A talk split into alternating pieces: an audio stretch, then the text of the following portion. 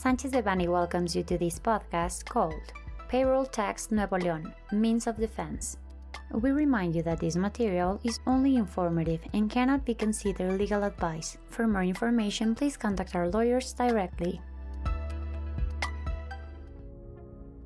On December 23, 2021, a decree was published in the official Gazette of the State of Nuevo León, which amends, adds, and repeals several provisions of the tax law of the State of Nuevo León, including the addition of Article 154 bis, which broadens the scope of the payroll tax.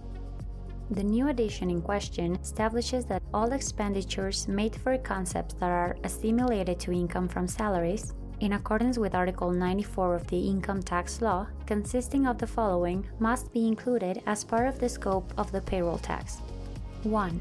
Compensation and benefits in the public sector. 2. Advance payment to members of civil companies and associations and cooperatives. 3. Fees paid to directors, administrators, statutory examiners, and managers. 4 fees to individuals who render services predominantly to a service provider, provided that such services are carried out at the latter's facilities. 5. Option for individuals who receive fees for independent personal services to be taxed in accordance with the chapter on income from salaries. 6. Option for individuals who receive income from business activities to be taxed in accordance with the chapter on income from salaries. And 7 income under an option granted by the employer to acquire shares or securities. Constitutionality of the decree. The concepts sought to be included in the payroll tax scope are not related to its nature, since it is related to payment in cash, services, or in kind for compensation of subordinate personal work.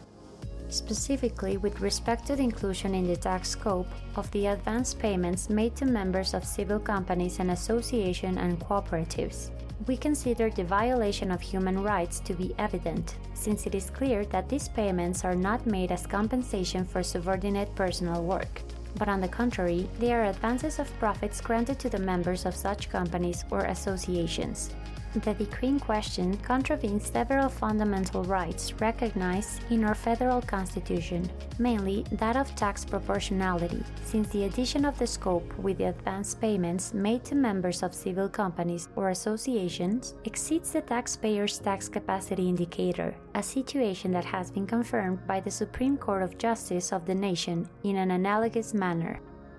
Therefore, we believe that there are sufficient grounds to challenge such decree by means of an indirect amparo, which could be filed within 30 days following the entry into force of the decree or within 15 days following the first application act, which is the payment of the payroll tax of January 2022.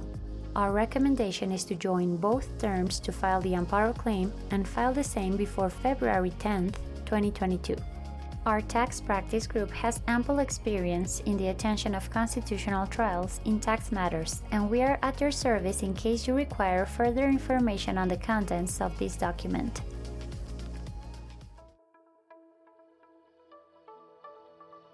This content was prepared by Guillermo Villaseñor Tadeo, Emilio García Vargas, Héctor Manuel Villanueva Bosque, and Andrés Guzmán Ruiz, members of the Tax Practice Group.